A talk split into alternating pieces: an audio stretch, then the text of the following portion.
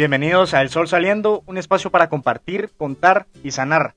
Antes de empezar con el tema de este tercer episodio, necesito agradecerles a todos ustedes por sus mensajes en redes sociales, mensajes personales también. Em, la verdad es que se siente muy bonito ver la acogida, la buena acogida que han tenido estos dos primeros episodios del podcast. Em, ustedes me han contestado con, diciéndoles que les encanta el tema, pero también contándome experiencias personales, historias, tipos de duelos buenísimo. La verdad es que todo esto sirve muchísimo, me sirve a mí para seguir adelante con, este, con esta tanda de episodios que tengo programados. Em, y también nos sirve mucho a todos para, para, estar compartiendo nuestros relatos. A los que me han dicho que em, quieren participar en un episodio, buenísimo, mucha que hay espacio para todos. Eh, vamos a estar calendarizando y los vamos a estar invitando para que nos cuenten también sus experiencias. Yo creo que esto es valioso. Em, en estos micrófonos hay hay espacio para todos y también creo que va a ser interesante y, más bonito escuchar otras voces, no solo la mía. Así que buenísimo, están invitadísimos desde ya y gracias a los que me han recomendado bibliografía. Como saben, aquí yo no es que sea un experto en el tema, ni lo sé todo y siempre hay que estar leyendo, informándose más. Así que mil gracias por, por los títulos y los autores que me han recomendado y también por los que me han mandado libros físicos. Em, a mí si me regalan un libro, me compran, o sea, me tienen en su bolsa, me fascina, es el mejor regalo que me pueden hacer. Así que gracias Jennifer y Karen por este libro que se llama Free to Believe de Luke Goodrich. Lo voy a leer, me lo voy a, me lo voy a comer en estos días y les cuento qué tal está. Gracias por este regalito que me mandaron. Ahora sí, este episodio, ¿de qué trata? Vamos a hablar de la negación, una de las primeras etapas del duelo. Si escucharon los primeros dos episodios, pues hablábamos ahí de, cuáles eran las etapas del duelo, Em, y la primera de ellas es la negación. El decir, no, no puede ser que a mí me haya pasado esto, no puede ser que esté pasando esto. Una, una reacción 100% natural, 100% humana, em, pero que yo conforme, conforme he ido, estaba preparando este episodio y estaba analizando y, y reflexionando sobre este tema, ¿qué significa la negación? O sea, ¿qué significa el decir, esto no puede estar pasando? A mí cuando, cuando fue la muerte de mi hermano, eh, lo primero que yo pensé fue, no puede ser, esto es mentira. Eh, de hecho, la persona que me comunicó esto, o sea, lo recuerda muy bien, que, yo solo dije, esto es una broma, qué mala broma, no puede ser, no, no y no. Em, es, es, una especie de escudo humano que, sacamos ante, ante cualquier problema, cualquier situación incómoda que no nos guste, decimos no, nos, nos alejamos, damos un paso atrás. Y la primera pregunta que se nos viene a la mente siempre es, ¿por qué a mí? Una vez tiene, una veces piensa que, bueno, pasan cosas, pasan cosas malas, vamos a ponerse malas entre paréntesis, ya verán por qué, pasan cosas malas en el mundo, eh, pasan tragedias, pero, pero no me van a pasar a mí. Y cuando nos pasan, decimos, nos sentimos como traicionados. Ustedes no, no, no se sienten así, como, a ver, ejemplo tonto otra vez, pero a cada rato vemos choques, eh, choques de, de, autos con motocicletas, etcétera pero uno nunca piensa que lo van a chocar a uno o que uno se va a chocar. Y cuando uno se choca, uno dice, pero ¿por qué a mí? o sea, pero, pero no, hombre, si mi carro, si está, si está perfecto, si lo acababa de limpiar, si me lo acaban de dar, o mi moto, o lo que sea.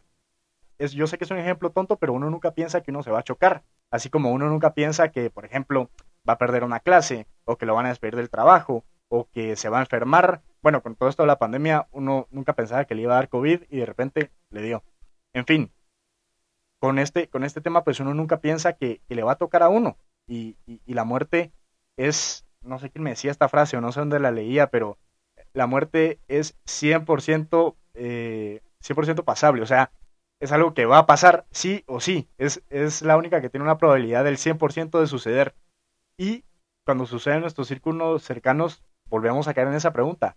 ¿Por qué a mí? Yo pensaba que quizás en esta parte de la negación un, componente muy fuerte de esta, de esta etapa es eh, que recibimos una dosis de vulnerabilidad no solicitada. O sea, nos caemos en cuenta que somos vulnerables y caemos en cuenta que la muerte está ahí y que, y que el día de mañana podemos ser nosotros y que el día de mañana puede ser una persona muy cercana a nosotros, alguien que queremos mucho, un familiar, un amigo, etcétera. Es una dosis de vulnerabilidad no solicitada. Y, y cuando nos vemos vulnerables y cuando nos damos cuenta que somos vulnerables, a veces no nos gusta y, a veces nos asusta. Eh, la investigadora Brené Brown, que, también es una, es una bibliografía que me recomendaron, me, he escuchado mucho de ella en un podcast que me encanta a mí también, que le voy a hacer publicidad, aunque no me den nada por él, pero se llama Tu vida es increíble, un podcast excelente. Y también una amiga psicóloga me, recomendó a esta investigadora, Brené Brown. Eh, gracias Andrea por mandarme ese TED Talk. Eh, pues ella, ella habla sobre el poder de la vulnerabilidad.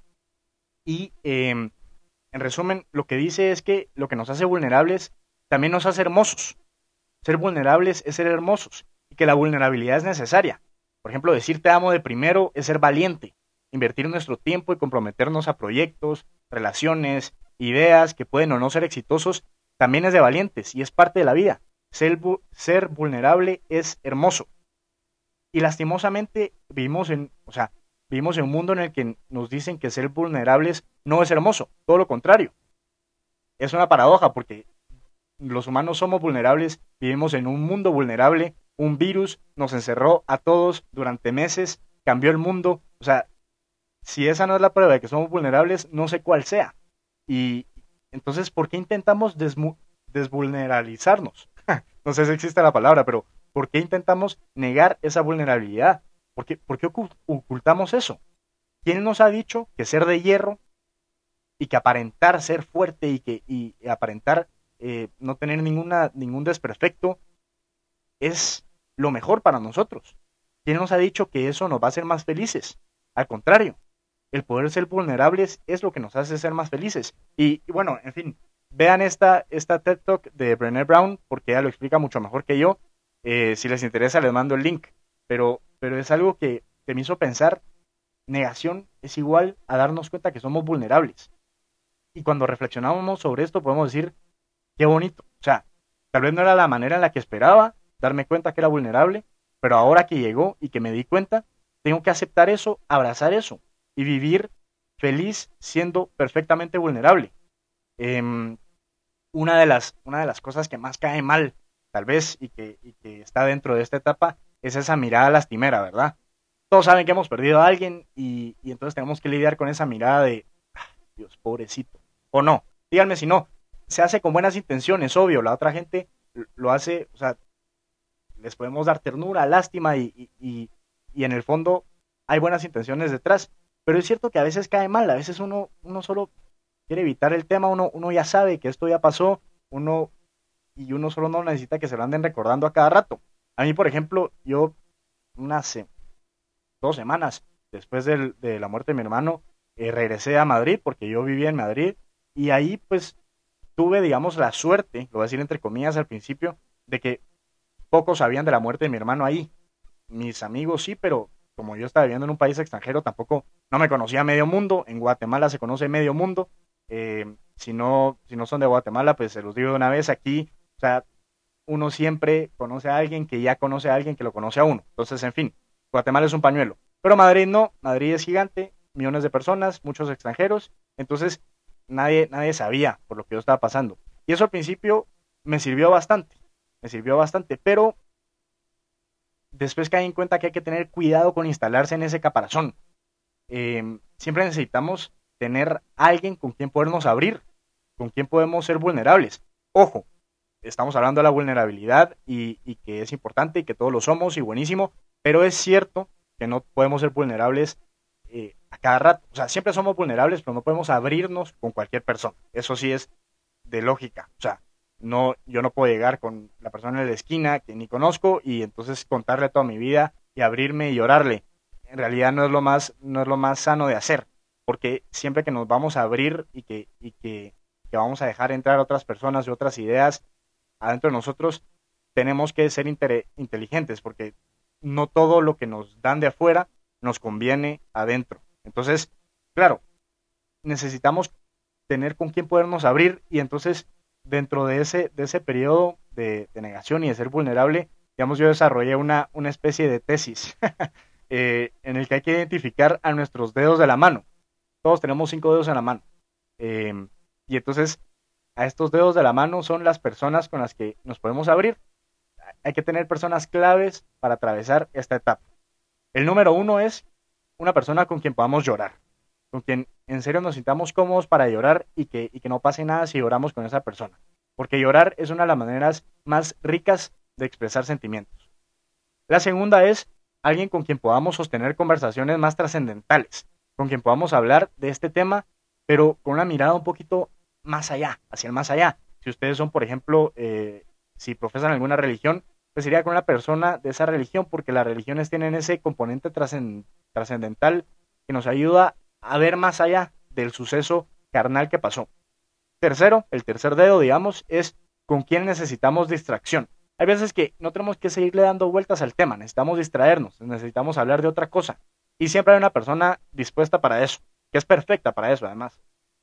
Cuarto, alguien con quien nos podamos quejar, con quien podamos, o sea, con quien podamos decir estoy enojado y, y, no puedo creer que esto haya pasado. Y esa, esa cuarta persona, siempre hay alguien ahí que, la verdad es que es, es impresionante, esa persona es muy valiosa, si ya saben quién es, guárdenla muy fuerte de su corazón porque es esa persona que con las que podemos eh, hacer de punching bag, o sea, que va a resistir nuestras quejas y después nos va a decir, o sea, es tan fuerte que después nos va a decir qué hacer y no, no va a tener, digamos que no, no va a tener ninguna duda para decirnos las cosas así de frente. Siempre, siempre está ese amigo o amiga o ese familiar. Y quinto, el quinto dedo es alguien con quien podamos lidiar con este asunto. O sea, tiene que ser una persona profesional. Yo, yo siempre, no sé si lo he dicho en los demás episodios, pero la salud mental es importantísima. Entonces, esta quinta persona, este quinto dedo, para mí debe ser una persona profesional en salud mental. Un psicólogo, por ejemplo. Entonces, ya con estos cinco dedos eh, identificados, teniendo estas cinco personas, cinco amigos, cinco familiares, a, veces pueden ser más, ¿verdad? A veces podemos llorar con tres, cinco personas, pero en fin, estoy hablando de los mínimos.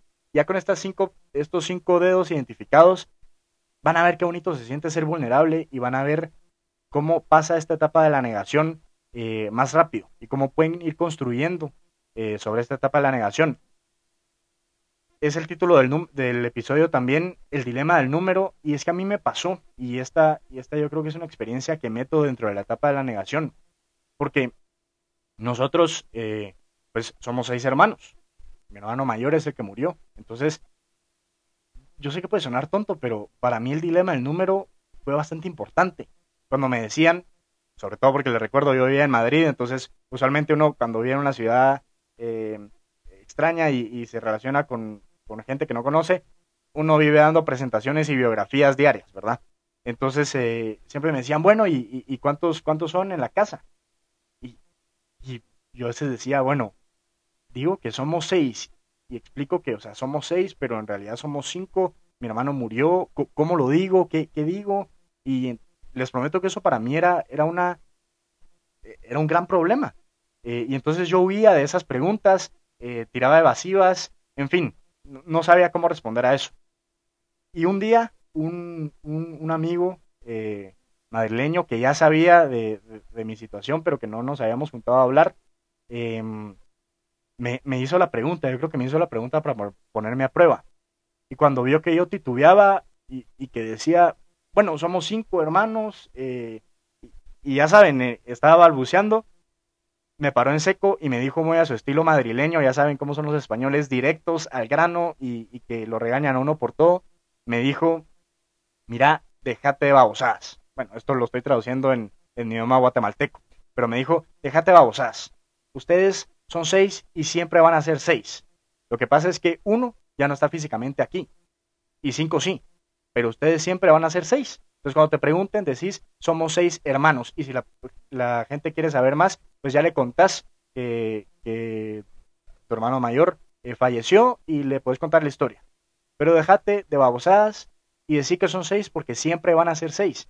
Y es cierto, es cierto. al final, esto tal vez no les ha pasado a todos, pero el dilema del número a mí me ayudó y, me ayudó esta, este, este amigo, digamos que, que podríamos decir que es uno de los de los dedos de la mano que yo tenía allá, me ayudó mucho a que que a veces nosotros nos torturamos por ciertas cositas dentro de este proceso que la verdad es que no importan tanto y, y que nos, nos ayudan a poder abrazar esa vulnerabilidad y salir adelante con eso. Entonces, una manera para salir de la negación es hablar de ello con alguien dentro de nuestra zona de confianza, ¿sí?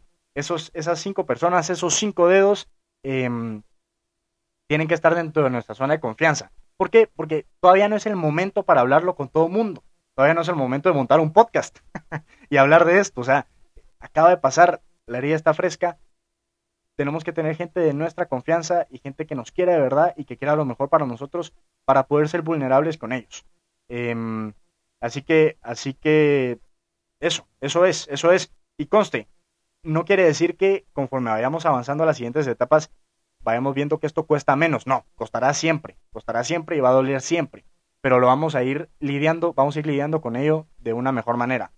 Para todo hay un momento. Así que, en resumen, encuentren a sus cinco dedos de la mano, cinco personas de confianza con las que puedan llorar, quejarse, eh, sostener conversaciones trascendentales, distraerse y lidiar del asunto de una manera profesional. Y recuérdense del dilema del número, de esta historia, que a veces no hay que darle tantas vueltas algunas cositas pequeñas que, hacen que nosotros nos ofusquemos, sino que a veces la mejor manera para enfrentar este tema de la negación y para, para enfrentar todo esto es hablando con la gente, diciendo las cosas tal como son, pero dentro de nuestro círculo de confianza por ahora. Así que, así que eso es todo. Gracias por escuchar. Recuerden, siempre, siempre sale el sol. Un abrazo.